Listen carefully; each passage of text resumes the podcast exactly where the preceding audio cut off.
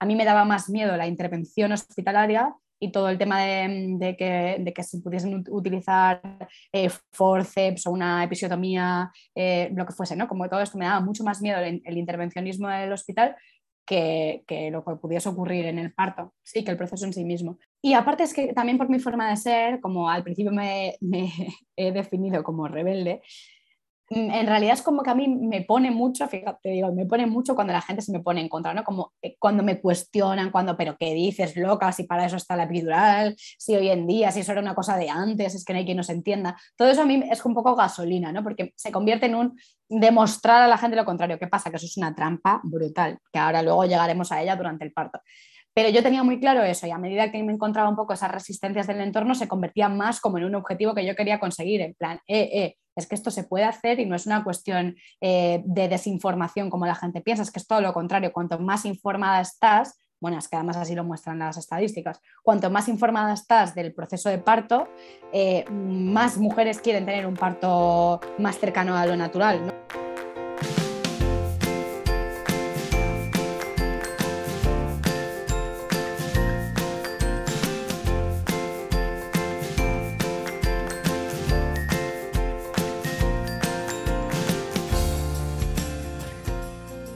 Esto es Planeta Parto, el podcast en el que hablo con mujeres sobre sus relatos de parto y la manera única en la que dieron a luz a sus bebés.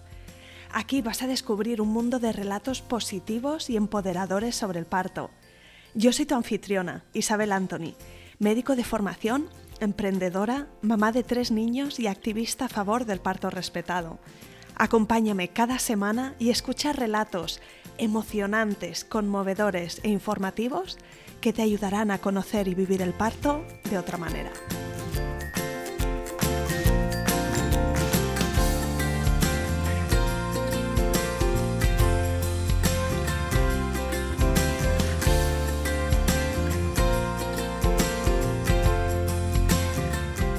En el episodio de hoy tengo conmigo a Sonia Encinas, feminista, comunicadora, sexóloga y formadora, a la que quizá ya conoces por su cuenta de Instagram y sus contenidos estupendos sobre maternidades sexuales.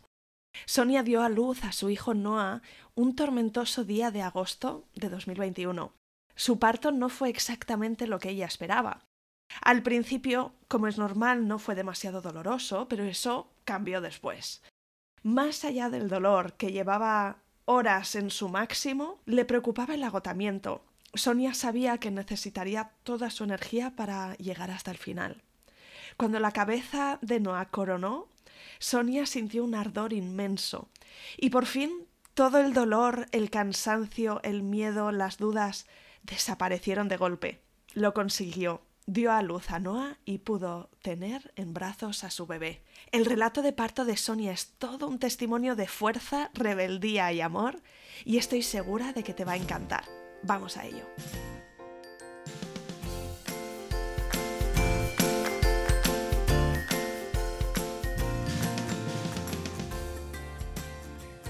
Bienvenida Sonia y mil gracias por venir al podcast.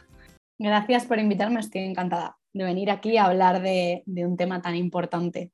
Tengo muchas ganas de escuchar tu relato de parto, pero antes de entrar en ello, me gustaría saber un poquito de ti, que, te presentes, que te conozcan las mamás que nos escuchan y no sé, me puedes contar de dónde eres, dónde vives, eh, cuántos sois en vuestra familia, cuándo, cuándo nació tu bebé. Bueno, pues soy Sonia Encinas, soy de Madrid y vivo en Madrid. Em, en mi familia somos tres, Sergi, papá de Noah, Noah y yo, más dos, tres más dos, más Zeus y Kenia, que son mis, mis peluditos, que también son miembros importantes de la familia. Y, y bueno, ¿qué puedo decir más sobre mí? Pues lo típico un poco, ¿no? Me dedico a, soy sexóloga, soy comunicadora y sexóloga y me dedico a acompañar a mujeres en sus procesos para reconciliarse o abrazar su sexualidad desde hace ya camino de nueve años, em, tanto de forma individual como grupal. Los grupos me, me apasionan. También acompaño a parejas, sobre todo a parejas heterosexuales que además están en momento de crianza. Me especialicé mucho después de mi maternidad en acompañar la sexualidad eh, entre, en parejas hetero de 0-3 Em, porque es donde suelen surgir normalmente eh, los problemas pues, con los estereotipos de género, etcétera, etcétera. Bueno, cosas que quizás salgan luego más adelante. Y, mm, qué más puedo decir? Eh, soy feminista convencida, activista, rebelde y, y, bueno, creo mucho en la colectividad, en el poder del grupo, en el poder de dar la mano a otras para caminar. Y eso te cuento un poquito. Me encanta y bueno, yo voy a aprovechar para hacer un momento de fangirl total porque em, me encanta tu trabajo. Eh, todo lo que divulgas en Instagram, tienes una cuenta súper potente en que compartes mensajes que son de verdad importantes para, para, para mí y para otras mujeres que están en un momento vital como el que mencionabas. Y sí que te voy a preguntar cosas al respecto después, pero dinos, ¿dónde te podemos encontrar en Instagram? Las mamás que todavía no lo hacen, yo se lo recomiendo. En Instagram me podéis encontrar como Sonia Encinas, o sea, arroba Sonia Encinas, y luego en mi web soniancinas.com. Perfecto, muy bien. Así que ahora vamos a empezar con esa historia personal, ¿no? Pues el momento de la maternidad, desde luego, es muy importante. Y para empezar, mm, te preguntaría si tú siempre tuviste muy claro que tenías que querías tener hijos, si fue una decisión muy meditada, si vino una plan por sorpresa, cuéntame. Pues no, yo no siempre tuve claro que quería tener hijos. De hecho, durante una etapa de mi vida pensé que no.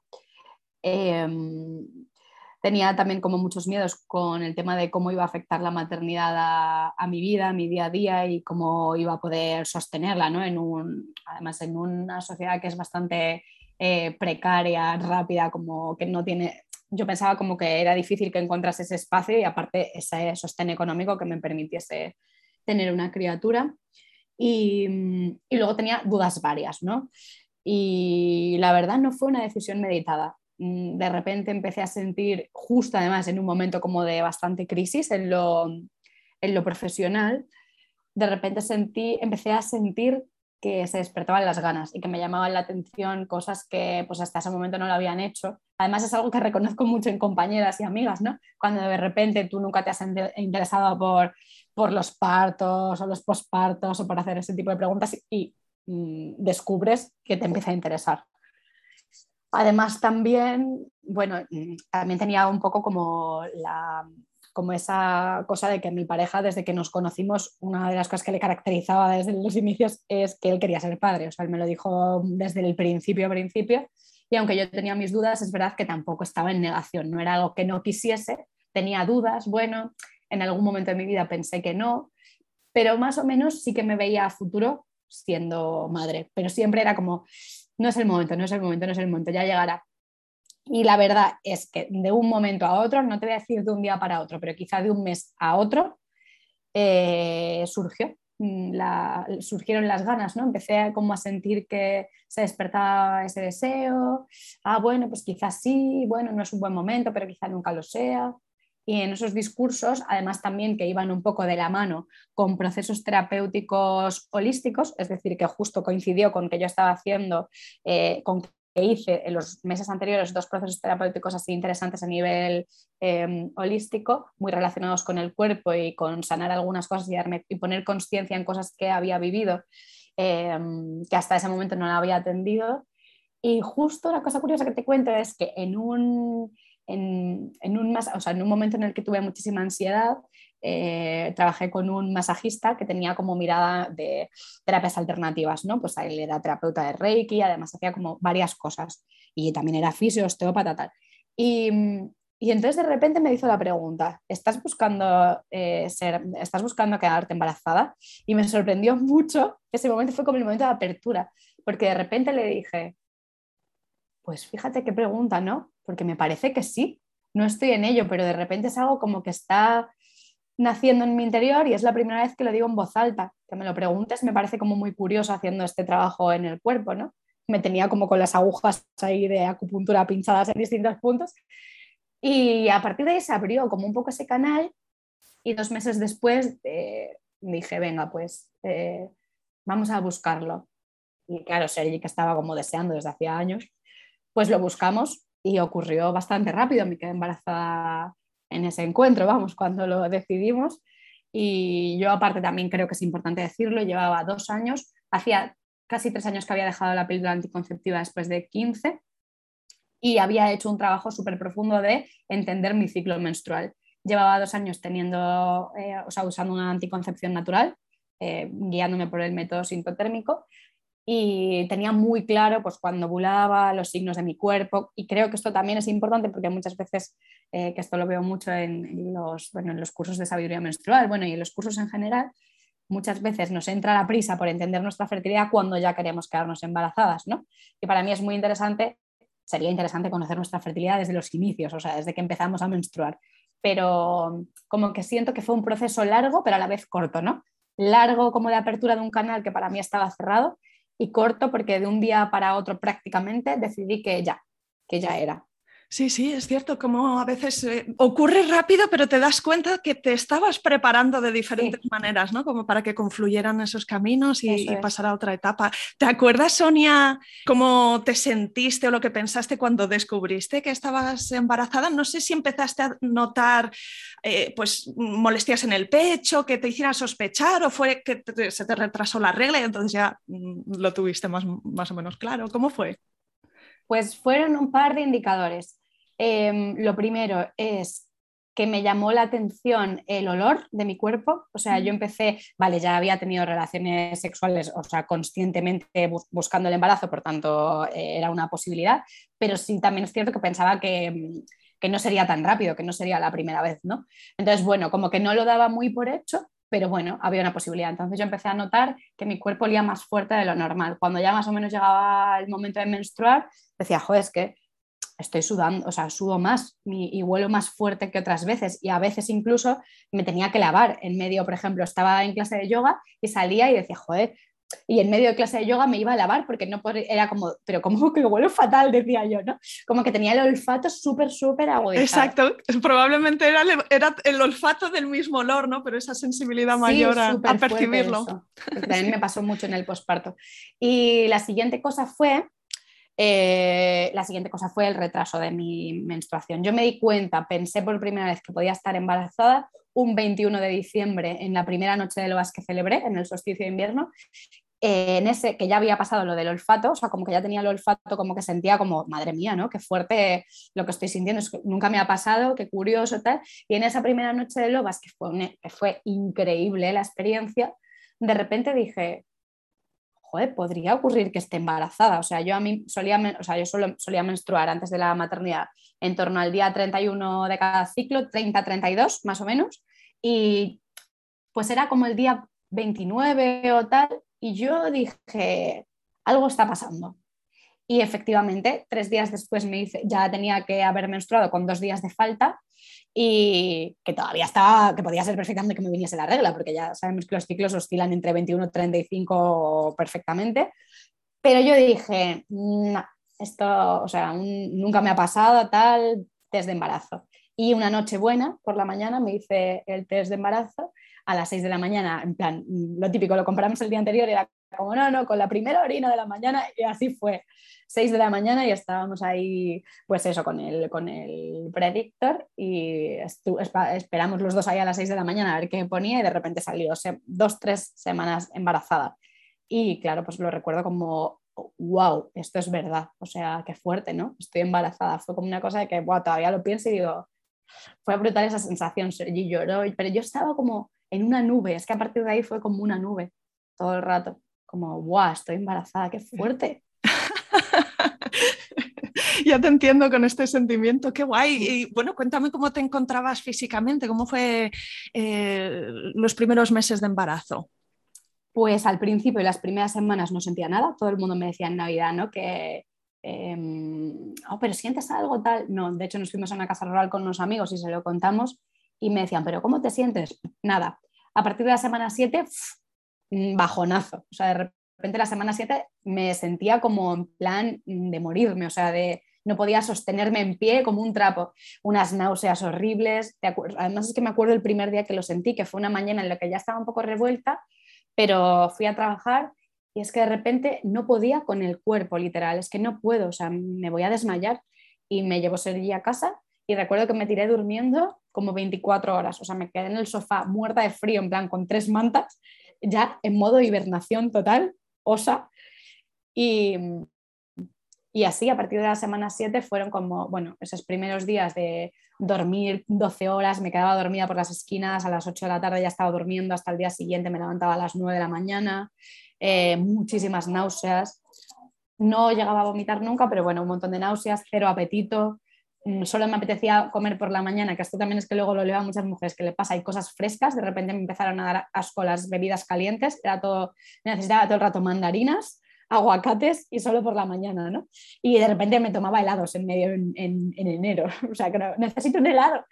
Y cosas como frías hasta la semana más o menos 12, que todo pasó, ¿no? Pero sí que en el primer trimestre de embarazo, por ejemplo, perdí casi, casi 4 kilos. Mm, es que no podía comer, era imposible, ¿no? Entonces aprovechaba como los momentos de la mañana, pero me sentía a la vez como genial, porque me veía como, realmente me veía muy bien, eh, como que me encontraba regular, pero me veía resplandeciente en realidad todo, el pelo, la piel, era como, me sentía un poco una diosa, aunque estaba, estaba, voy a hablar mal, estaba en la mierda en realidad, pero a la vez era como fuerte porque lo identificaban, ¿no? Como estoy así porque es fuerte que mi cuerpo está haciendo un trabajo brutal en el primer trimestre, que curiosamente es cuando menos permiso nos damos para compartirlo hacia afuera, ¿no? Y cuando menos permiso tenemos para cogerte una baja, por ejemplo. Parece como que al final es cuando ya sí, pero al principio que no hay ninguna, como que no se ve, no tenemos ese espacio, que es cuando yo más lo necesité, porque hasta el final del embarazo estuve como en un terreno. Pero al principio habría necesitado Sí, sí, es cierto que para muchas mujeres ese primer trimestre es físicamente como el, más duro. Eh, si luego en el segundo trimestre se te pasan las náuseas, entra una vitalidad enorme y, ¿no? ese plan todoterreno que tú mencionas. Así que ese fue tu caso, ¿no? Eh, eh, el embarazo después de eso fue bien. No sé si tuviste algún susto en algún momento con el embarazo no tuve ningún susto, lo viví como me sentía una diosa. O sea, yo digo muchas veces que mm, tuve la fortuna de vivir un embarazo, o sea, para mí, tal como viví el primer embarazo, es algo que me encanta. O sea, a mí me encantaría vivir embarazada de 20 semanas, siempre. O sea, siempre como en un embarazo de 20 semanas, ya con la tripa ahí, pero que todavía no te pesa demasiado, con esa energía increíble del segundo trimestre que tuve sí, es que realmente me sentía como, como una diosa. Es sí, un momento dulce momento, sí, realmente muy, muy bonito, muy empoderada, me sentía como muy empoderada con mi cuerpo, me encantaban mis curvas, era como todo, sí, maravilloso en realidad. La forma en la que de repente veía el mundo, una nueva voz, sentía también como, de hecho, mi proyecto, tal como ahora lo, lo podéis ver, eh, despuntó en, durante el embarazo. ¿Y qué seguimiento del embarazo elegiste? No sé si fuiste por la seguridad social o tenías una mutua tenía seguridad social, aparte yo lo quería hacer todo en un hospital concreto de Madrid, porque había como dos referentes de hospitales públicos donde, bueno, se entendía como que tenían protocolos de parto respetado, que es curioso decirlo así, ¿eh? protocolos de parto respetado y en el resto que hay, pero bueno, así, a día de hoy así es. Y, mm, yo siempre había querido tener un parto en casa, siempre. De hecho, además es que lo voy a decir así porque como Anabel pues, nos dejó en mayo, eh, me gusta hacerlo un poco como reconocimiento que eh, Anabel Caravantes, que era la creadora de Ankara Perinatal, pues de las primeras mujeres pioneras en Madrid, matronas en mantener el tema del parto en casa y que creó esta, este, este, creó Ankara Perinatal, pues ella llevaba entrenando con mi marido muchos años. Y para mí, escucharla a ella fue un poco, yo creo que parte ahora mirando atrás, un poco como empezar a abrir ese canal, ¿no? Desde donde ella hablaba de la maternidad, del parto, como además ella era compañera sexóloga de Sexpol, como ella hablaba del proceso del parto, del posparto, de la maternidad desde un lugar como súper crítico, como rebelde, em, me fascinaba escucharla. Y para mí esa era la posibilidad, es que acabas de escucharla a ella y de muchas lecturas que ella me recomendaba, yo dije, a ver, es que lo tengo clarísimo, yo quiero un parto en casa porque exponerme a todo lo que me puede ocurrir en un hospital, la gente, claro, se va las manos a la cabeza, pero parto en casa, pero si esto es como una cosa medio de hippies, como una cosa, y era como, joder, es que es fuerte que en España estemos ahí, pero es que en Europa está bastante reconocido que el parto en casa es una posibilidad más, que además incluso en un embarazo sin riesgo tiene, mm, o sea, menos riesgos que, un embarazo hospitalario, ¿no? O sea, que un parto hospitalario. Yo lo tenía clarísimo, me daba pánico un parto en el hospital, pero um, Sergi tenía más miedo, se juntaba también un poco con el tema de que al final no deja de ser una inversión económica bastante grande. Mm, cuando yo ya me vi embarazada, un poco como en conversación, llegamos a, a la conclusión de que, bueno, en, eh, al ser el primer embarazo y vivirlo de esa forma también el con su miedo, yo un poco, ya con un poco más de duda cuando ya lo tenía en mi cuerpo, pues dijimos, venga, pues vamos a hacerlo en un, hospital, pero en un hospital con un protocolo concreto. Y la propia Anabel nos recomendó, bueno, pues dos hospitales, pero que ya conocía más gente en el hospital eh, de Móstoles, en el Rey Juan Carlos, que, en el de Torrejón, que es el otro referente, ¿no? quizá incluso más conocido. Y al final, pues decidí hacer todo el seguimiento del embarazo eh, con, directamente desde el inicio en, el Hospital Rey Juan Carlos. Que lo curioso fue que yo a las seis semanas ya pedí cita con mi médica de cabecera para ver qué, qué pasaba, cuáles eran los siguientes pasos. Y es que nadie te dice nada, era como, ah, pero bueno, y como, ¿por qué estás aquí? Mira que mi médica es guay, ¿eh? pero era como, bueno, pues no sé, te imprimo una hoja en plan de cosas que puedes comer y no, pero era como, jo, no me mando a la matrona como desde el inicio, como para decir, bueno, que te diga ella. Y ya desde el principio decidí derivar el caso al hospital para que desde el principio tuviesen el seguimiento desde allí. Y lo cierto es que el seguimiento no fue, o sea, quizás me habría gustado otro tipo de acompañamiento durante el embarazo, pero bueno, para lo pues nada, típicas revisiones. Hombre, siendo un hospital grande es muy probable que las diferentes visitas te atendieran diferentes personas, ¿no? que no hubiera esa sensación de equipo que te, que te conoce ¿no? y que de una vez para otra ya va viendo la evolución contigo.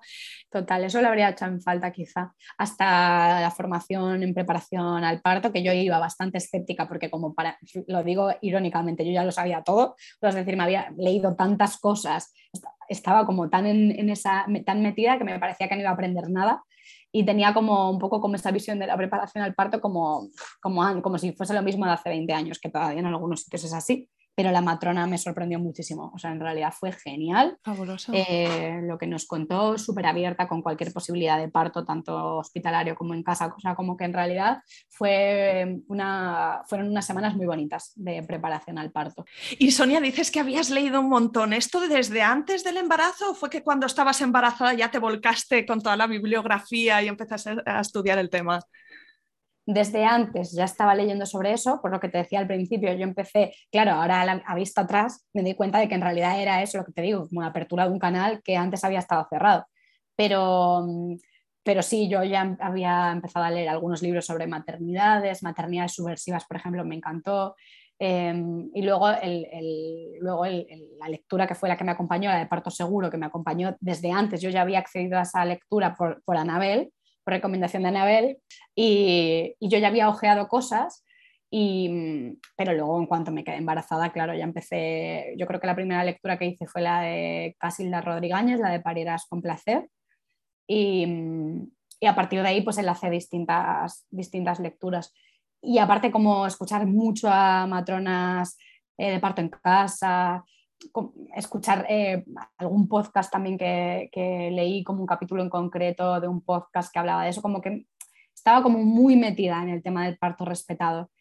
Súper metida. Yo quería un parto natural, bueno, como que lo tenía muy, muy... Cuéntame un poquito, porque además de que fuese la decisión de tenerlo en el hospital y en un hospital con un protocolo respetuoso, ¿qué, intención tenías un poquito de cómo mm, se debía desarrollar? Y también cuéntame si, si tenías algún miedo o alguna preocupación. Pues a ver, al principio, bueno, lo primero, el tema del parto natural. Yo quería, tenía muy clara que, tenía, que quería un parto sin epidural y, y aparte es que también por mi forma de ser, como al principio me, he definido como rebelde, mm, en realidad es como que a mí me pone mucho, fíjate, digo, me pone mucho cuando la gente se me pone en contra, ¿no? Como eh, cuando me cuestionan, cuando, pero ¿qué dices, loca? Si para eso está la epidural, si hoy en día, si eso era una cosa de antes, es que no hay quien nos entienda. Todo eso a mí es un poco gasolina, ¿no? Porque se convierte en un demostrar a la gente lo contrario. ¿Qué pasa? Que eso es una trampa brutal, que ahora luego llegaremos a ella durante el parto.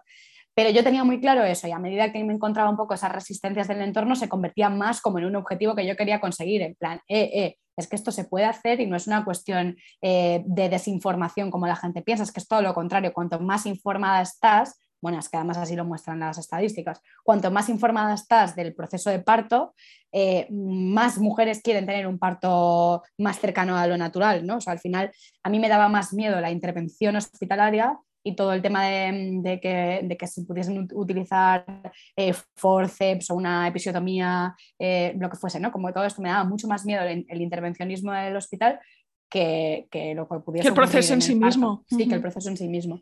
Entonces, bueno, yo lo vivía como durante el embarazo no tuve ningún miedo, o sea, no tenía miedo al parto, de hecho era, una, era como, ojo, lo esperaba con muchas ganas, como cómo será la experiencia, qué fuerte. Lo tenía muy, muy idealizado, o sea, lo romanticé muchísimo. Y, y entonces, bueno, eso, el tema de los miedos, pues nada, me daba más miedo el tema del hospital. Ahora bien, como yo había elegido un hospital, porque esto también me ocurre muchas veces, ¿no? Como yo tenía un poco el, el este de Anabel de, bueno, porque siempre va a depender mucho de la matrona que te toque, o sea, al final Mm, puedes estar en un hospital con las mayores tasas de cesárea y tener una matrona como era Anabel en sus últimos años, que estuvo en un hospital y tenías la suerte de que te ha tocado la matrona, o sea, una matrona que te va a acompañar en el proceso, ¿no?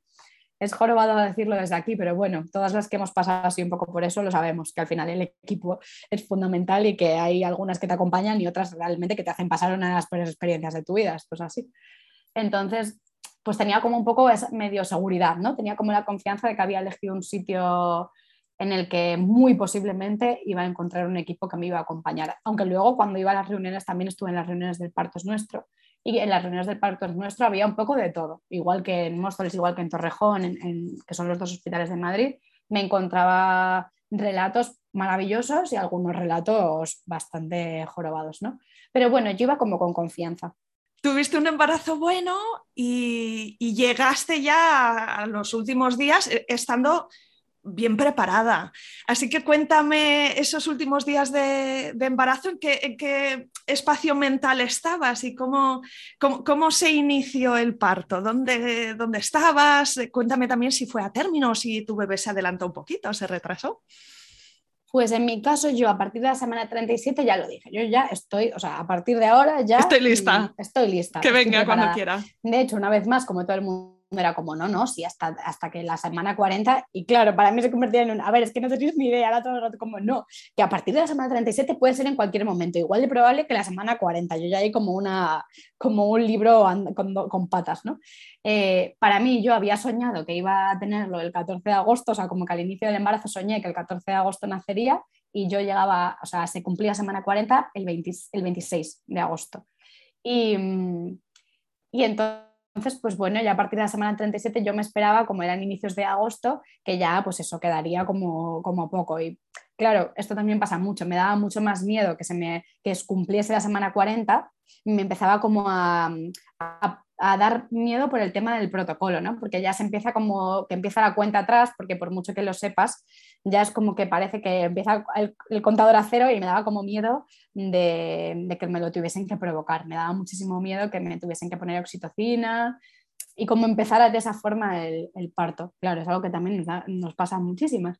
Y, y a partir de la semana 37, pues yo ya estaba lista. Entonces ya empecé con las infusiones de frambueso, los dátiles, que si caminar, que si no sé qué, como todo, ¿no? Como un poco. Oxitocina a tope también, ¿no? Pues claro, a partir de aquí, ¿no? Ya cuando quieras, deseando estamos de conocerte. Y llegó el 14 de agosto, que fue cuando yo soñé que iban a hacer, además como cerca de la luna llena, y no, y no me puse en parto ni nada. Y luego dije, no, pues quizá era el 16, que era como el aniversario de muerte de mi abuela, y entonces era pues será el 16. Imagínate, yo pensaba, pues será el 16, claro, justo también, que sigo siendo un poco luna llena, tal, el aniversario de la muerte. Yo buscando la simbología en todo, como que quería darle como encontrar la magia, ¿no? Y tampoco ocurrió.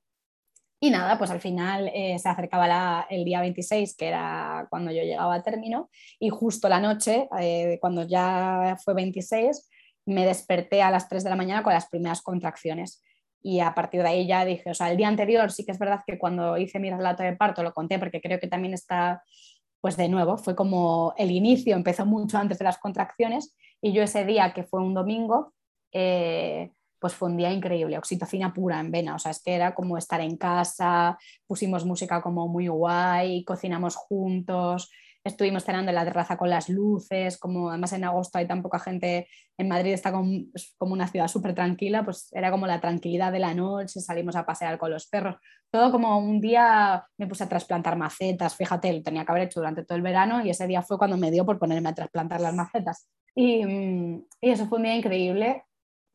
Y ese día, de hecho, fíjate que durante todo el embarazo yo me había sentido súper, súper sea, tenía muchísimo deseo, pero hacia mí misma sobre todo, ¿eh? porque luego a nivel, en prácticas sexuales me apetecían menos compartidas que conmigo. pero ese día como que me apetecía un montón tener relaciones con mi pareja, hicimos el amor, fue maravilloso, tal. Y, y luego, 3 de la mañana y ya de repente me desperté como con sensación de dolor de regla y pensé, ya está, está así. Porque había tenido las primeras, las primeras contracciones, ¿no? Como, ¿cómo se llaman? Eh, los pródromos. No, pero como las... los Braxton Hicks, estas los Braxton Hicks, digo, madre mía, eso es la maniobra. Bueno, pues esto, había tenido como las primeras, eh, como esa sensación de que se me ponía la tripa súper tensa y tal. Pero no era, era como, no, esto no es y es que esa noche ya me desperté y dije, es esto. Esto es. Esto es, eso es, que, o sea, es que claramente lo identifiqué, ¿no? Y ahí empezó un poco eh, todo. Claro, que fue al principio era muy ligero, pero esa mañana de lunes ya empecé como con las contracciones, ya empezaban más a ser no intensas, pero sí muy regulares. O sea, como que desde el inicio fueron cada 3, 5 minutos súper suaves. ¿Y te saliste de la cama o decidiste quedarte un poco a intentar descansar? Me quedé, fíjate lo que hice, ¿eh? me quedé en la cama para terminar trabajo desde el móvil, porque tenía como que dejar planeado una, como un plan de comunicación, lo tenía que dejar cerrado eh, para durante todo el primer mes del posparto, y como no lo había terminado, fue como, me puse en el teléfono rápido, así fue como ahora, y me puse a las 3 o 4 de la mañana con el móvil a tope a terminar las cosas que me quedaban. Qué cosas, ¿eh? Porque de verdad, bueno, y, ya por la mañana, como a las 6, que Sergio se tenía que, ya levantar para ir a hacer sus entrenamientos, le dije, cancélalo porque, o sea, es que claramente, pues estoy... estoy o sea, está, está, marchando. Claro, que quién me o sea, que luego fue mucho más largo, pero bueno, la cuestión es que ahí empieza un poco el tema y empezamos a contar con la aplicación del móvil, a contar contracciones. Pero ya, eso era una locura porque eran regulares, pero fíjate, habríamos tenido que estar un día y medio contando contracciones. Y al final dejamos de contar, nos fuimos a pasear a los perros. En medio del paseo, como a las 12 de la mañana, yo ya a veces me paraba, pero todavía era ligero, ¿no? Me decía, sería intensidad. Y yo, es que ¿cómo sabes valorar la intensidad de algo cuando no sabes cuál es el máximo? Es muy difícil. Claro, entonces es como, bueno, intensidad, yo decía, bueno, soportable. Era soportable, sí, por ahora muy A veces me tenía que parar, pero bueno, tampoco mucho, ¿no? Entonces yo pensaba, esto no, si todavía puedo estar caminando tranquilamente, es que claramente me queda bastante. Pero bueno, ahí estaba. Ya como a mediodía me puse a releer cosas de parto seguro para, como para recordar algunas cosas de la preparación, sentada en la pelota de pilates y de nuevo era lo mismo. Si, es, si puedo ponerme a leer, es que todavía me queda mucho, ¿no? Como que tenía como que había integrado como esa parte bastante bien. Pero ya como a la hora, ahí sí que me comí, como, comí un poco, creo que me comí una tortilla o algo así, pero ya no volví a comer nada más. Y, y sí que a partir de ese momento, como ya después de comer, empecé a tener las primeras contracciones que me hacían ponerme de pie. Yo me ponía de pie contra la pared y ella como a gritar, como con la A que yo digo siempre, ¿no? Como era como, ah, como un sonido mm, bien profundo ahí, como a, apoyarme en la pared y a partir de ahí fue como empezaron a ser mucho, mucho más intensas, mm, bastante más cansadas, ¿no? Y, y, nada, pues a las 5 de la tarde ya recuerdo llamar a mi padre para que viniese a casa que, con los perros, para que se quedase con los perros. Y a las 6 nos fuimos al hospital, ya eran contracciones que me impedían, o sea, en el momento de la contracción ya no había, yo ya no veía el mundo, era, momento de contracción, estoy muy metida en esto. Y yo, claro, contaba no, no, no, iba a decir mal hecho, no mal hecho, pero bueno, en ese momento, pues claro, no tenía más que empezar a contar desde el inicio en el que yo había empezado a las 3 de la mañana a sentir contracciones. Entonces, para mí era como ya habían pasado más de 12 horas.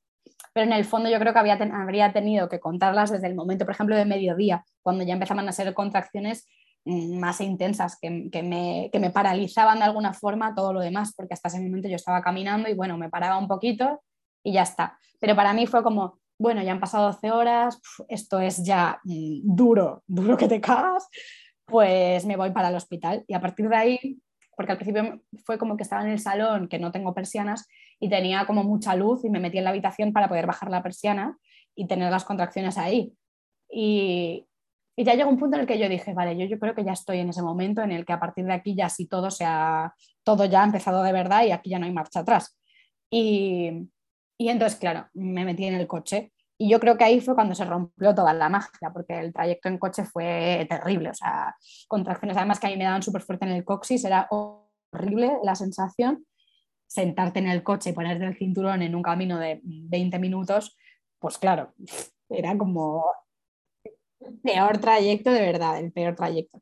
Y entonces nada, pues llegamos al hospital Y claro, ya se convierte en, o sea, entiendo, ahí entendí por qué era, o sea, por qué el parto en casa es tan buena opción, porque al final necesitas, yo lo, cuando luego lo hablamos en el máster de sexología, lo pongo en paralelo con las relaciones sexuales, ¿no? que al final es que tú para una relación sexual, si estás en un lugar con unas luces frías, con un montón de gente alrededor, como en un lugar cero acogedor, pues las relaciones sexuales que vas a tener no van a ser igual de íntimas que, en tu casa, ¿no?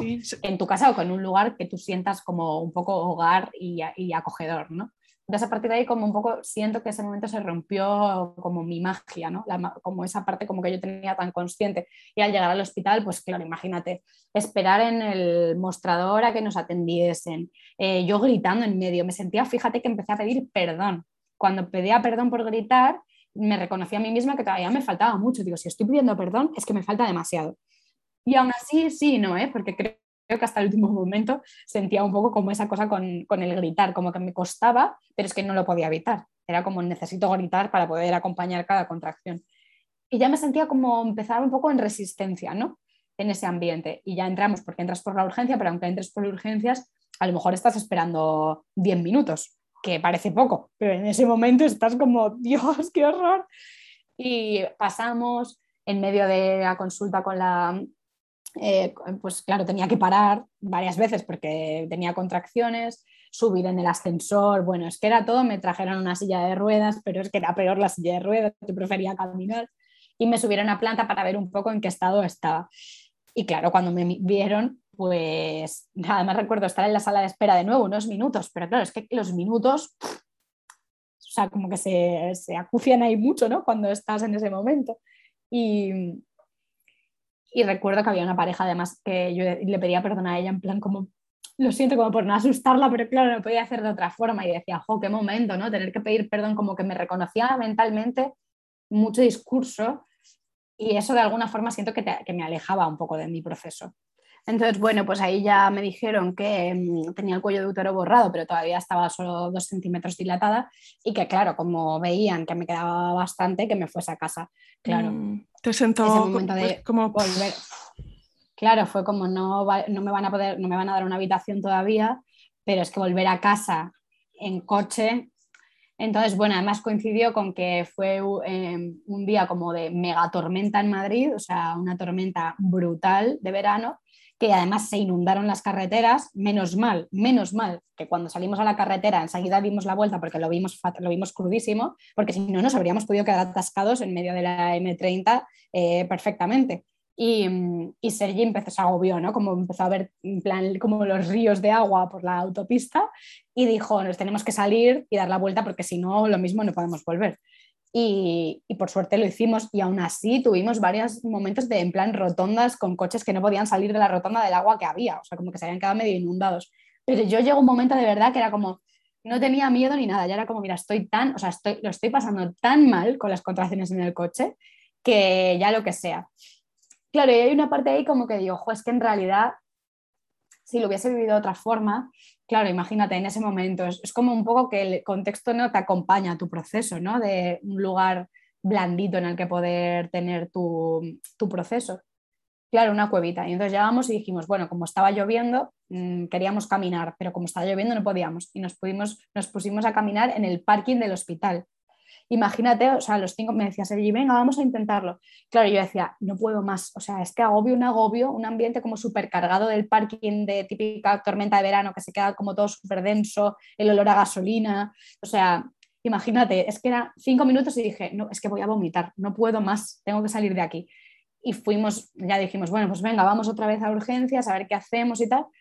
Y ahí intenté ir al baño porque creía que me estaba haciendo pis muchísimo, en plan, no aguanto más, me hago pis un montón pero luego fui al baño, me tuve que sentar en plan en la taza, imagínate en un hospital que sería lo típico que nunca harías, pero es que no podía sostener mi cuerpo. Y ya me senté como en la taza a hacer pis y era como, Dios, no me sale el pis, pero es que me estoy haciendo pis muchísimo. No podía, era una sensación como el cuerpo en plan, Dios, voy a petar. Y ahí ya fue cuando vi, me limpié y vi el tapón mucoso, ¿no? Me, llena de sangre, me, estaba mojada de la lluvia, me sentía de verdad ya, me puse a llorar ya en medio del baño. Y recuerdo que salí ahí como del, del baño Em, como a lavarme las manos ahí medio llena de sangre, con la, mojada llorando y alguna, no sé si sería enfermera o, bueno, alguna sanitaria del hospital que justo se cruzó, oh, necesitas ayuda, venga, voy a pedir que te vengan a buscar en silla de ruedas, sería ya preocupado, Sonia, estás ahí. Y, y, nada, me vinieron a buscar y volvimos a urgencias. Y ahí ya sí que me dieron la habitación, ¿no? Porque me hicieron la exploración y vieron que estaba de 5 centímetros. Mm, habías avanzado un montón, entonces, sí. Bueno, había pasado unas cuantas horas, ¿eh? Pero al menos ya estaba como, vale. Pero fue un poco bajón, ¿eh? Porque fue como, Dios, pero como se ha pasado mucho, como solo 5 centímetros, todavía me quedan otros 5 en lo que me queda. Y lo que sí que es verdad es que a veces pensamos como que es progresivo, ¿no? Pues si en dos horas ha pasado esto, pues entonces multiplica tal. Exacto. No lo es. Exacto. Es, ese juego mental de estar un poco intentando estimar en qué punto estamos y cuánto puede quedar. Yo siento que te estaba un poco como medio el contexto como en resistencia, ¿no? Porque al final yo creo que sentía el contexto como un poco hostil. Y claro, sintiendo eso, un poco en alarma, es difícil que tu cuerpo fluya con el proceso, ¿no? Entonces es un poco pues, lo típico que nos dicen, cuando estás en alerta, en alerta tu cuerpo se va, o va a cortar el proceso y a la vez el proceso se va dando por más resistencia que haya, ¿no? Entonces va a ocurrir, pero era como un poco una lucha entre dentro y fuera.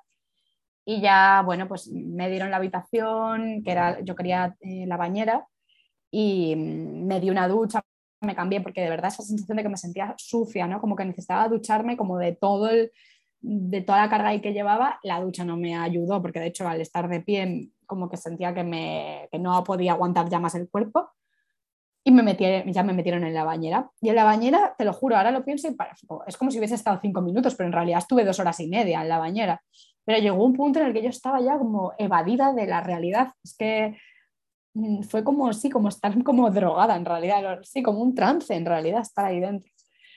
Y llegó un punto en el que ya tenía demasiado frío, demasiado calor, contracción, calor, sin contracción, un frío que me moría. Eh, estaba como medio mareada. Y al final me sacaron, porque vieron que tenía la tensión muy baja, me sacaron de la bañera y me hicieron otra exploración. Habían pasado unas cuantas horas, ¿no?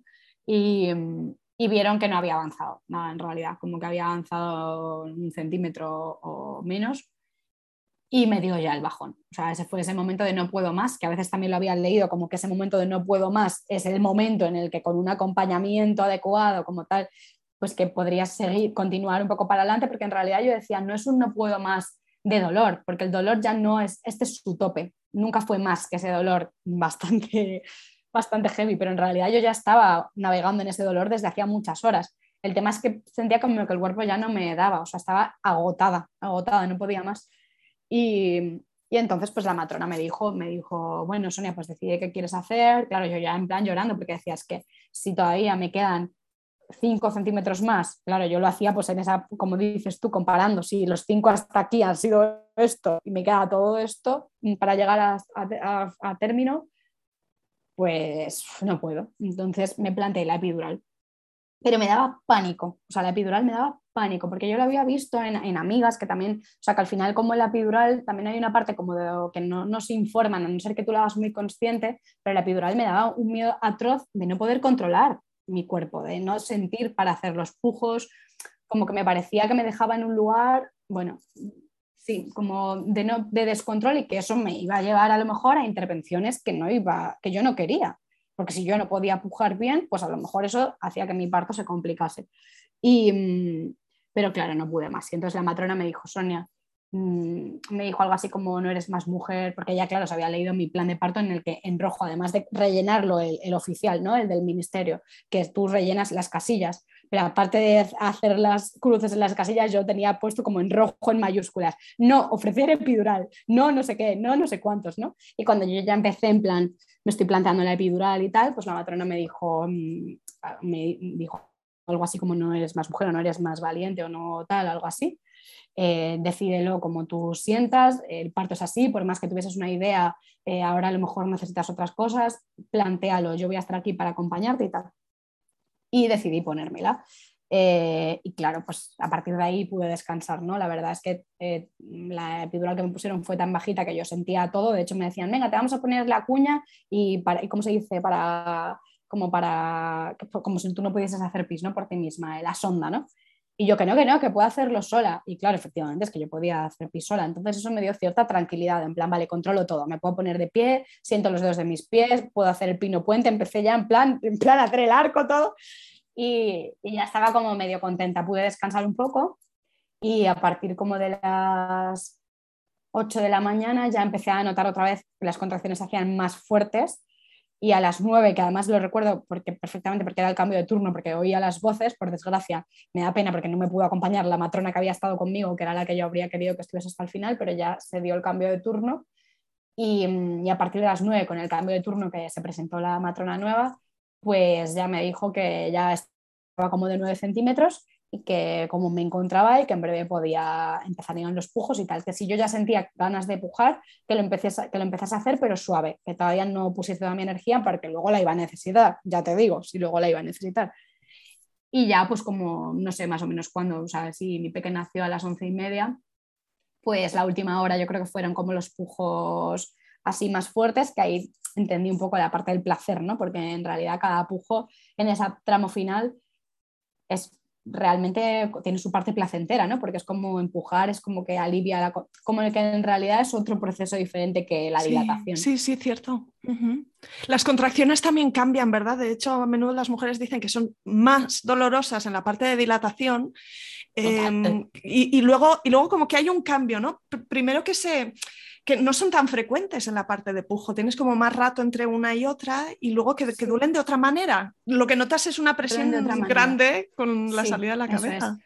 Claro, es mm. ganas de empujar y, ese, y al empujar sientes cierto alivio, que yo no estaba teniendo ningún alivio antes. O sea, las contracciones de la dilatación no había alivio para mí, ni bañera, ni calor, ni masaje, ni pelota, nada de nada. ¿Y qué posición estabas para esta última parte? No sé si pues estaba, eh, boca arriba, al final, estaba en litotomía.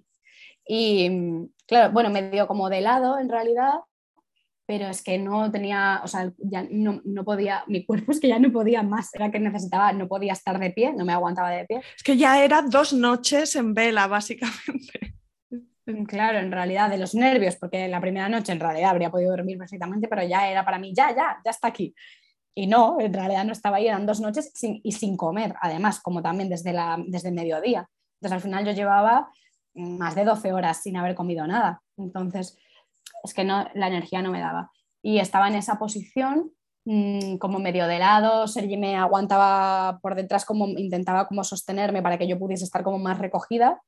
Y, y a partir de ahí, pues eso, los pujos que, que al principio lo curioso es tu cuerpo sabe pujar o no, porque yo creo que no, o sea, yo creo que al principio, claro, yo empujaba mucho como de garganta, mucho sonido, pero hasta, te lo juro, hasta que no me dijo la matrona, Sonia, empuja como si estuvieses cagando, así me lo dijo, y ahí lo entendí, porque yo estaba como empujando de, de, otra forma, como, como de arriba, ¿sabes? No, ahora no recuerdo exactamente qué, pero sí recuerdo que esa frase me hizo entender cómo tenía que, cómo tenía que empujar. Y, madre mía, los pujos, ¿eh? Yo decía, es que no me he visto en una igual en mi vida, pero ¿qué es esto? ¿Qué esfuerzo? O sea, que no, claro, era como, no, no, ah, un poco más, un poco más, un poco más, no puedes, o sea, es que hay una parte como no puedes, la fuerza es como increíble. Y, y claro, su, él bajaba, o sea, no bajaba, pero volvía a subirse. Y, y entonces en la última ya fue como, Sonia, necesito que sostengas el pujo, como que lo hagas que lo sostengas un poco más para que él pueda, para que pueda coronar. Necesito que empujes mm, lo más fuerte que puedas y que lo mantengas, que yo creía que no podía y el miedo a que la cosa no terminase, o sea, fue como, eh, si no, eh, tranquila, aviso a la gine para que mire un poco cómo va el proceso. Y ya es duro decir esto, ¿eh? Lo siento por las gines, sobre todo por las gines en plan conscientes y respetuosas que nos quieren acompañar, pero el momento gine fue un poco bien el coco. Lo siento por esto, que sé que es muy duro decirlo, pero para mí fue como, no, no, la gine no. Y entonces, en ese momento, ese pujo fue como, ¡guau! La fuerza brutal. Y entonces ya por fin coronó, ¿no? Y recuerdo ese momento de el, o sea, el aro de fuego. Lo, recuerdo como, o sea, me arde, es que os sale ahora, es que me voy a romper en dos.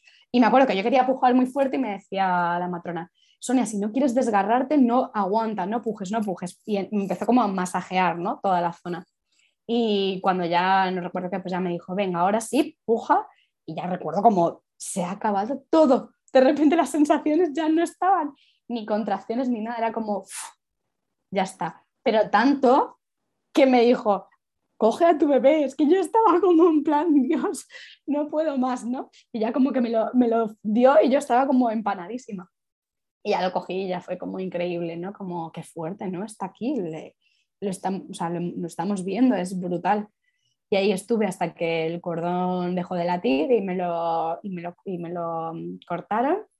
Y, y, ya así recuerdo, como además me habían puesto un espejo enorme porque lo pude ver, porque lo pedí, y yo me imaginaba como que te ponían un espejito pero de repente cuando ya llegó ese momento como del final y les veo entrar ahí con un espejo en plan como una pared de grande y, y, claro, veía todo y estaba flipando con la cabeza, ¿no? Como que fuerte, veo la cabeza, está saliendo, está saliendo, era como brutal ese momento.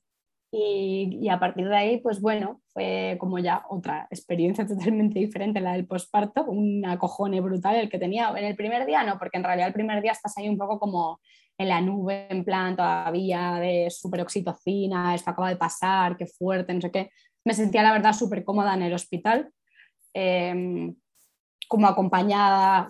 Yo sí que necesité esas visitas, o sea, de hecho las agradecí mucho, que la gente viniese al hospital y estuviese como que me hacía sentir acompañada.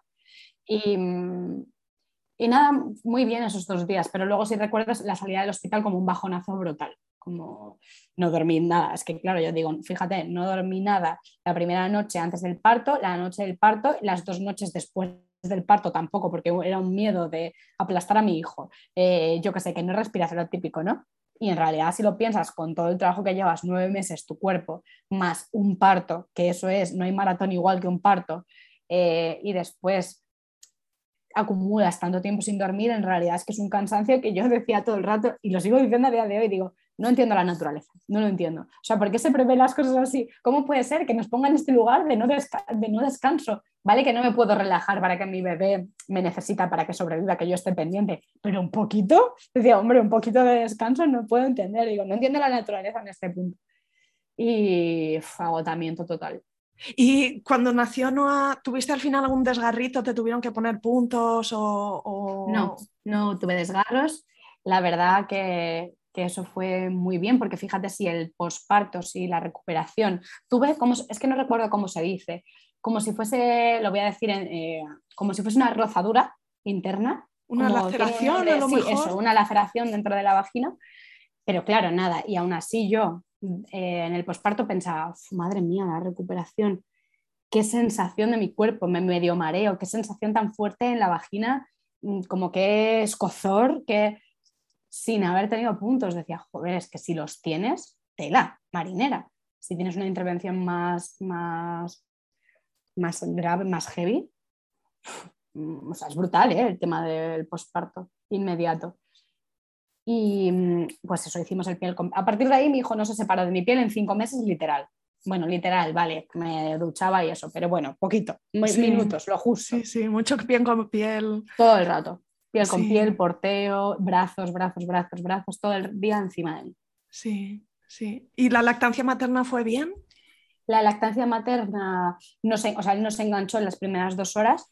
Fíjate, me di cuenta de que había leído muchísimo sobre el parto y me había dejado algo tan importante como la lactancia, como entender un poco... Es súper frecuente. Sí, mm, aparte es como porque tampoco hay mucha lectura, no había mucha, no sé si ahora los últimos libros así que han salido de compañeras matronas que, que después han publicado libros, no sé si ahí lo abordan, pero, o que yo no conocía, por ejemplo, Alba Padró y sus publicaciones, ¿no? Pero em, como que sentí que ahí no tenía nada de información, ¿no? Como que esa parte Mm, la lactancia me parecía como casi un tema más complicado que el parto, ¿sabes? Era como, joder, la lactancia. Es que sorprende que lo difícil que es, ¿no? Comparado con que de alguna forma, a ver, tanto el parto como la lactancia son procesos naturales, pero no prepararse y esperar que sea la intuición y la magia del momento suficientes como para que la cosa vaya rodada, normalmente es una receta para luego sufrir mucho y, el, es que eh, lo bueno que tiene el parto es que tiene un principio y un fin y, no se perpetúa eso tres meses, pero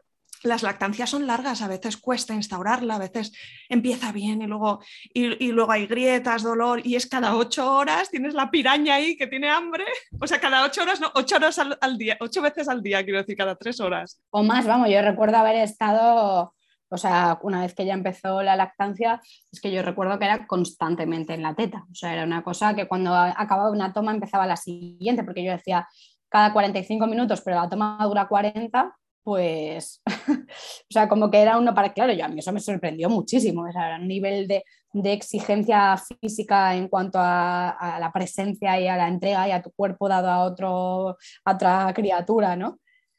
Brutal. Entonces, eh, claro, nos enganchó, eso me frustró mucho porque, claro, yo había romantizado todo el proceso.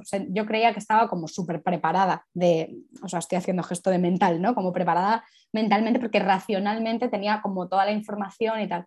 La realidad es que es imposible estar preparada para eso. Es que no podemos. O sea, por mucho, o sea, tener la información a mí me ayudó. Hay mujeres que dicen que no, pero bueno, a mí toda la información en la mano me, me sirvió. Pero mmm, da igual, cuando llega la experiencia, llega como llega y siempre hay cosas que, sea, siempre te va a impactar, porque es imposible tener, hacerte una idea de lo que va a ocurrir hasta que no lo vives. Es que esto es una realidad, hasta que no lo vives, por más que lo leas o te lo cuenten, no, te vas, te vas, vas a flipar. Y en la lactancia pues me pasó que al principio um, no se enganchaba, tuve que usar pezonera em, y eso me frustró mucho, como que me daba un poco como, como en plan de no validez, ¿no? Como pues mm, esto me ha salido mal, como, como que me castigaba mucho ¿no? con esa idea. Hasta que la... También hay una parte en la que siempre dudo de si fue que si con un acompañamiento más adecuado en el hospital, con, con asesoras de lactancia ¿no? entre el personal sanitario, si hubiese podido ser de otra forma. Pero siento como que muy rápido me llevaron a la pezonera porque el bebé tenía que comer, porque tal, como pero tampoco estoy segura de si era más esa exigencia o, bueno, se dio de esta forma y yo lo pasé mal durante unas semanas con ese asunto, pero es verdad que con la pezonera él eh, mamaba súper bien. Pero claro, era por la noche, ya no solo la lactancia, la lactancia, cambiarte la pezonera, limpiar la pezonera para volver a usarla en medio de la noche, la oscuridad, era como un poco rollo, ¿no? Yo decía, joder, la lactancia sin pezonera tiene que ser increíble. No me permitía ponerme de lado, por ejemplo.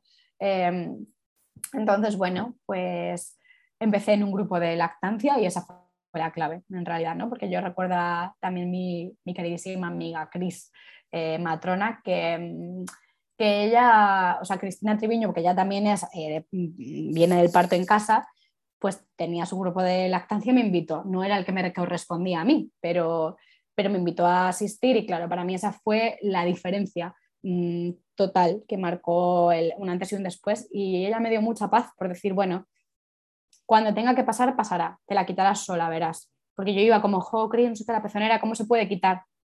Cuando te la tengas que quitar, te la quitarás sola. No te va a costar nada, ya lo verás. Y es verdad que de repente se dio.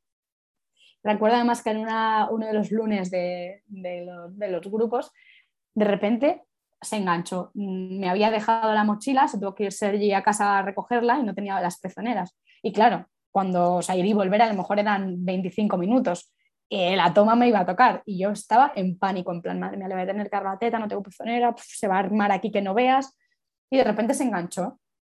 Y me recuerdo a mí mismo un poco como animalito buscando la mirada de Chris, como, eh, eh, Chris, que está aquí, está enganchada, como, pero no quieres ni respirar, por si te mueves un centímetro y de repente se desengancha y, y recuerdo que me miró como en plan, como lo he visto, estoy aquí, ¿sabes? Pero ni siquiera lo voy a celebrar, va a pasar y ya está, es como es algo natural. Y a partir de ahí como que lo empecé a probar, se enganchaba, a veces sí, a veces no, por la noche menos, hasta que al final se enganchó ya totalmente hasta los 16 meses que nunca se soltó. Y, y así fue, en realidad, ¿no? a partir de ahí como fue maravilloso, la experiencia fue maravillosa. Bueno, decías antes, lo has mencionado un par de veces, ¿no? Como que habías romantizado mucho la, la experiencia y ¿Cómo dirías que se comparó la realidad con aquello que te habías imaginado? Bueno, pues que en la realidad hay mucha, la realidad es mucho más flexible que la idea romántica. O sea, en la realidad hay, son muchas más posibilidades, muchos más factores que entran en juego. Mm, mm, sí, muchos más factores en realidad que, tú que yo no había tenido en cuenta y que por mucho que ya me lo habían dicho, por más que tú te hagas una idea, luego las cosas se darán como se den yo tenía un poco como la cosa de se den como se den, vamos, yo lo voy a hacer de esta forma.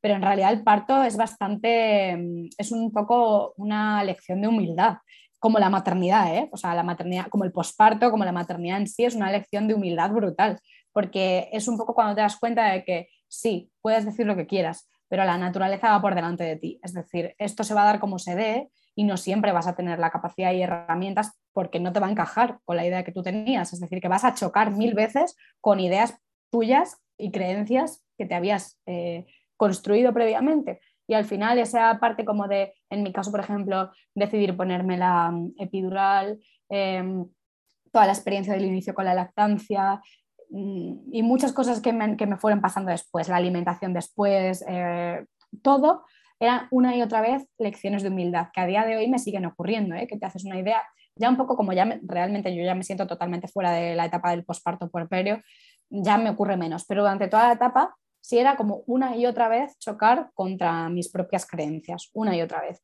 Y lecciones de humildad que en realidad son maravillosas, que también han sido muy transformadoras para mí.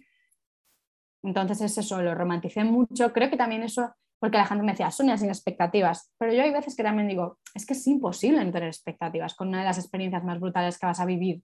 Es que es lógico que te las tengas, sean cuales sean. Puedes tener un montón de miedos. Ah, no tengas miedo. Pero ¿cómo no lo vas a tener?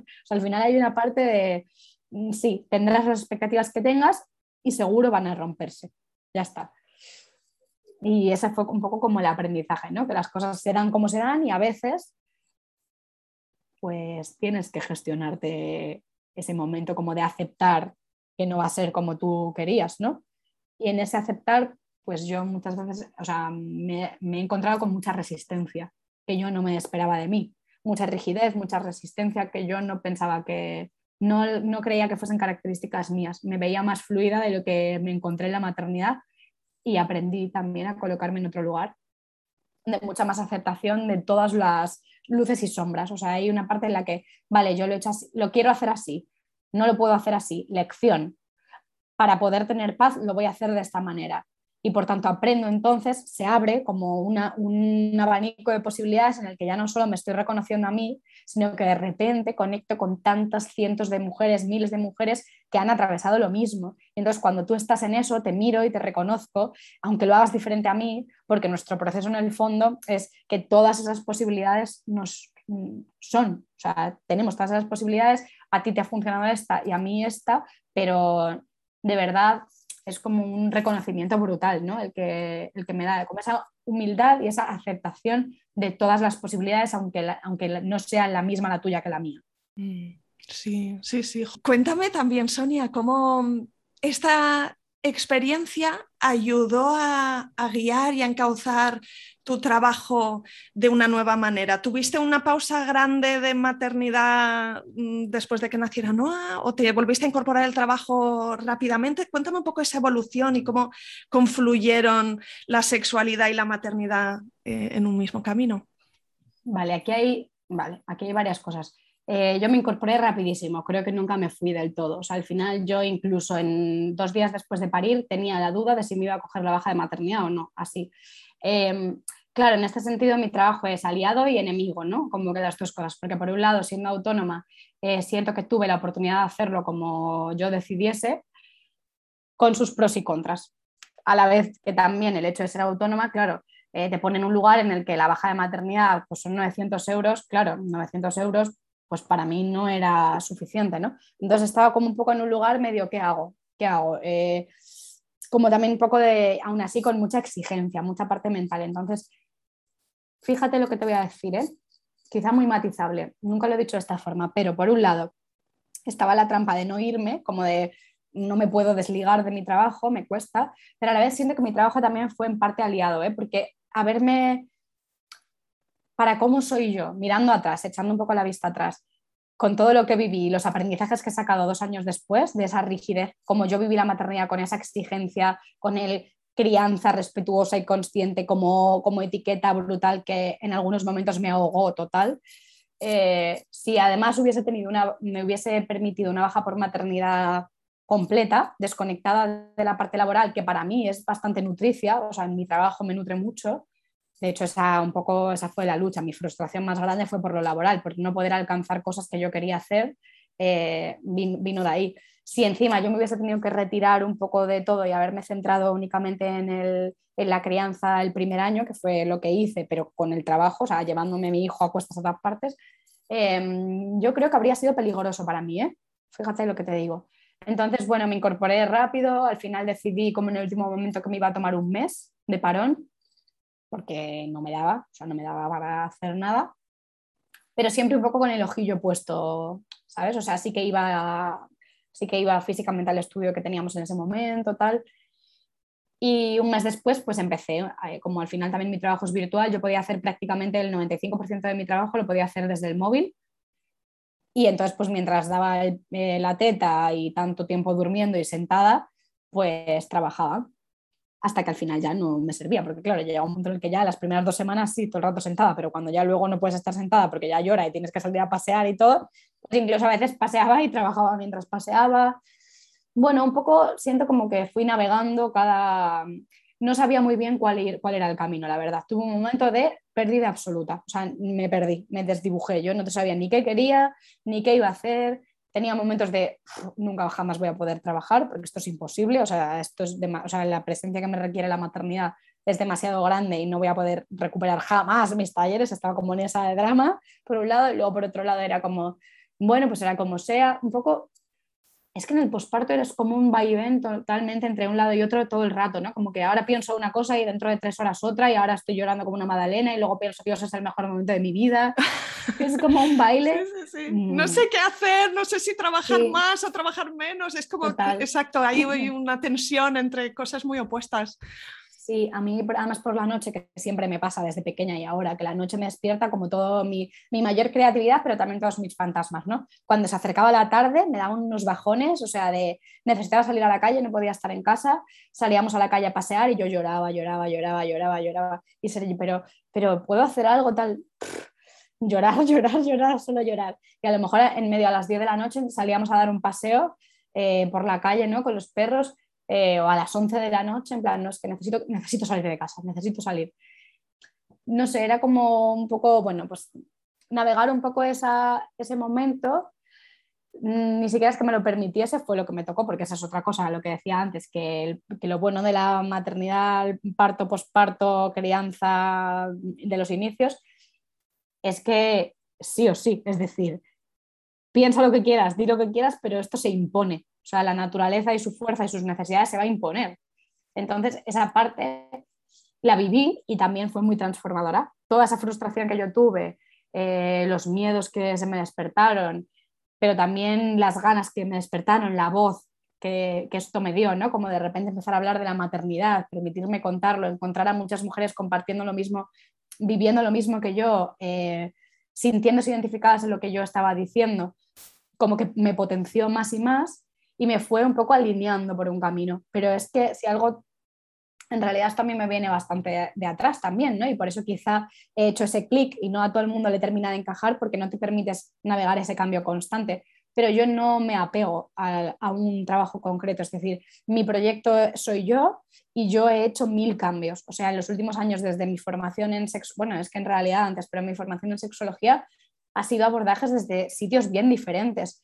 Eh, entonces, esto ha sido uno más, ha sido como un cambio eh, con un muchísimo aprendizaje, como un máster de vida que me empezó a dar como una nueva forma de mirar a la sexualidad, porque yo misma estaba viviendo ese proceso, es como yo me sentía, es que hay una parte también en el posparto que es eh, cruda, de verte, no reconocerte, los cambios en tu cuerpo, el tu cuerpo no es tuyo. Es. Tu cuerpo no es tuyo, es para otro ser, total. Es como momentos en los que necesitas tu cuerpo, pero a la vez cuando, cuando te, permites ese momento es como, Dios, devuélveme a mi criatura, la necesito cerca, si no, no puedo, no puedo vivir, si no lo tengo, es como que estás como en alerta si no lo tienes encima, como un aprendizaje tras otro. Entonces, navegar un poco todo eso, empezar a observar, yo al final, como no soy socióloga, pero siempre digo que como creo que tengo como vena de socióloga, como mirarlo un poco todo, ¿no? Con esa mirada de, vale, ¿y esto ocurre y por qué ocurre y en este contexto tal? Empezar a ver a las sexualidades de otro lugar, atravesándome a mí de una forma diferente,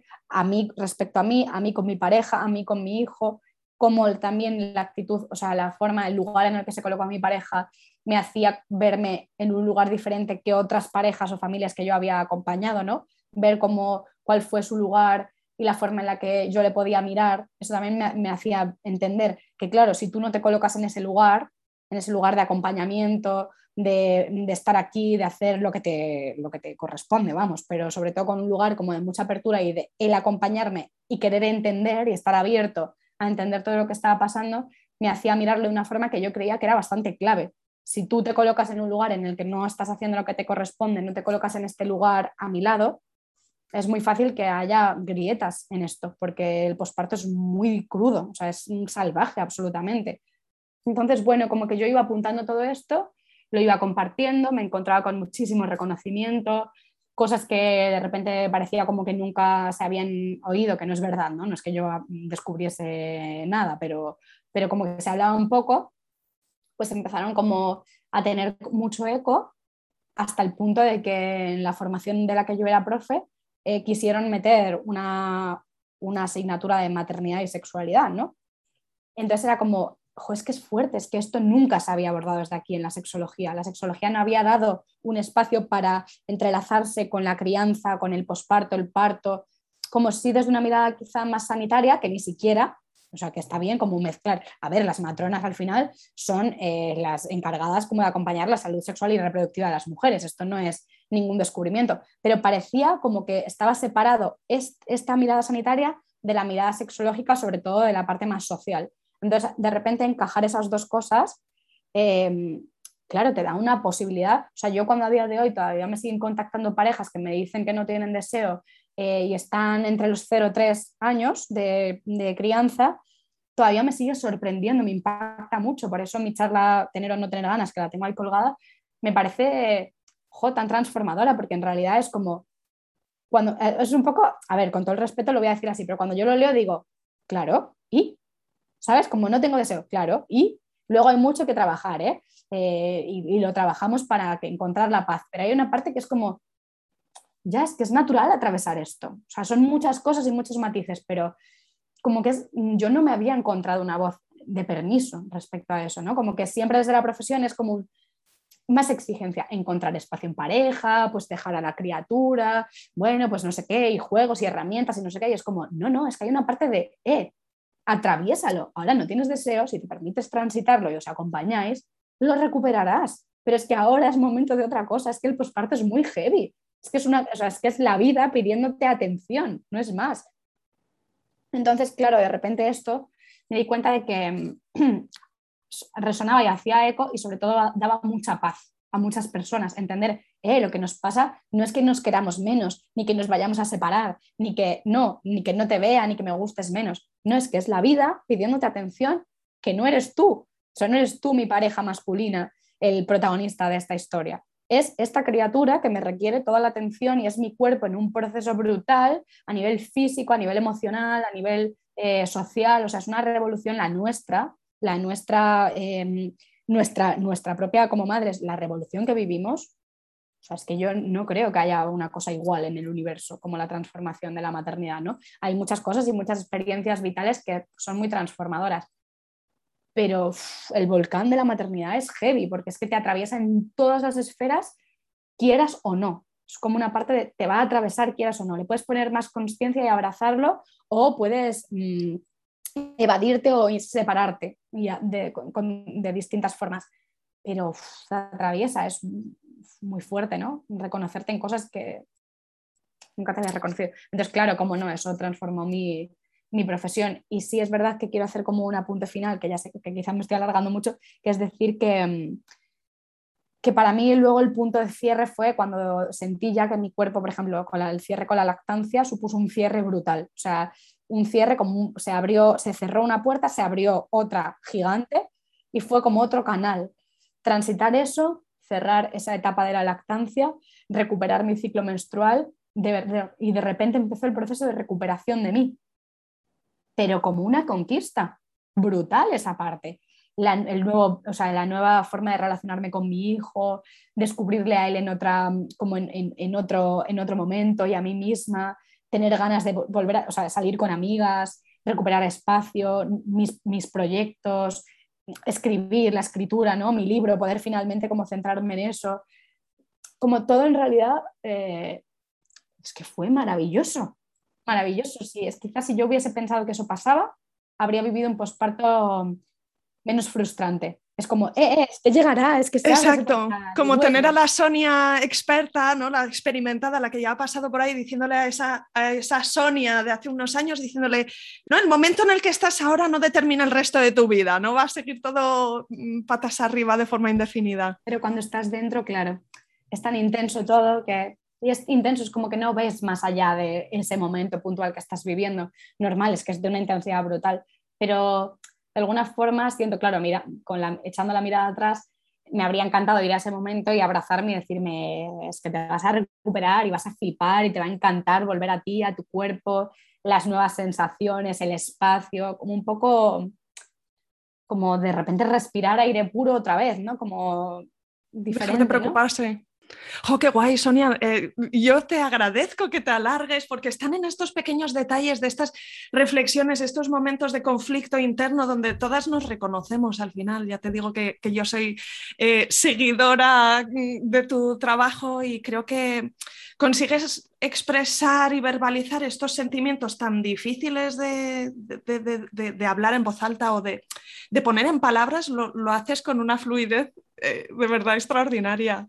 Así que me gustaría poner en las notas del episodio eh, tu Instagram arroba Sonia Encinas, tu página web, que también es soniaencinas.es o .com y pondré enlace también a esta charla que, has mencionado, la de tener o no tener ganas, que me parece que, que puede ser un estupendo hilo para seguir tirando de ahí. Muchísimas gracias. Un abrazote muy fuerte.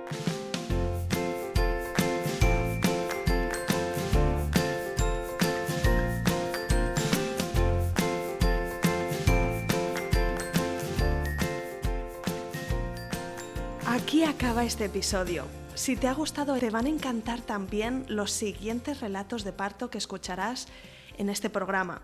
Como siempre, te animo a suscribirte en Spotify, iTunes, Evox o Google Podcast, porque es la mejor forma de no perderte nada. Ah, y si conoces alguna futura mamá que pueda disfrutar de este programa, no dudes en recomendárselo. De verdad me ayudas un montón cada vez que lo compartes. Mil gracias.